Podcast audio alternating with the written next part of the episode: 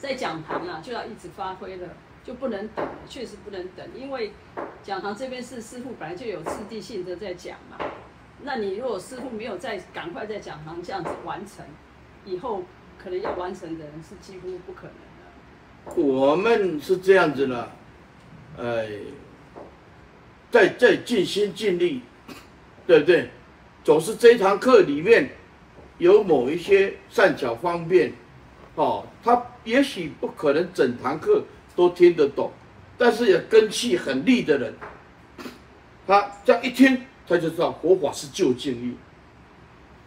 那如果是他是一个很高学历的人，他好像都没有听过佛法，但是他觉得他虽然听不懂，可是他有强烈的共鸣，只是他说不出所以然。哦，这高学历的人说：“哦，这佛法真的很深，真的走对路了。”啊，先结一个善根因缘了。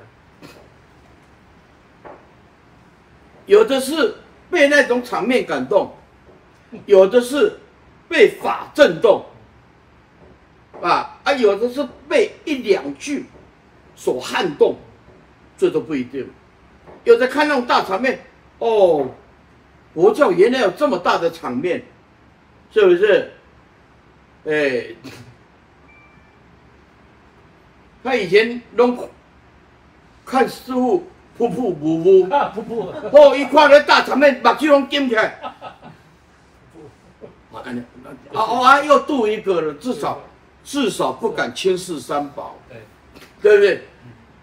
哎，真的每每一种相都有它的作用，啊，每一句法都有它的相应，啊，机感相应嘛，哎，根基。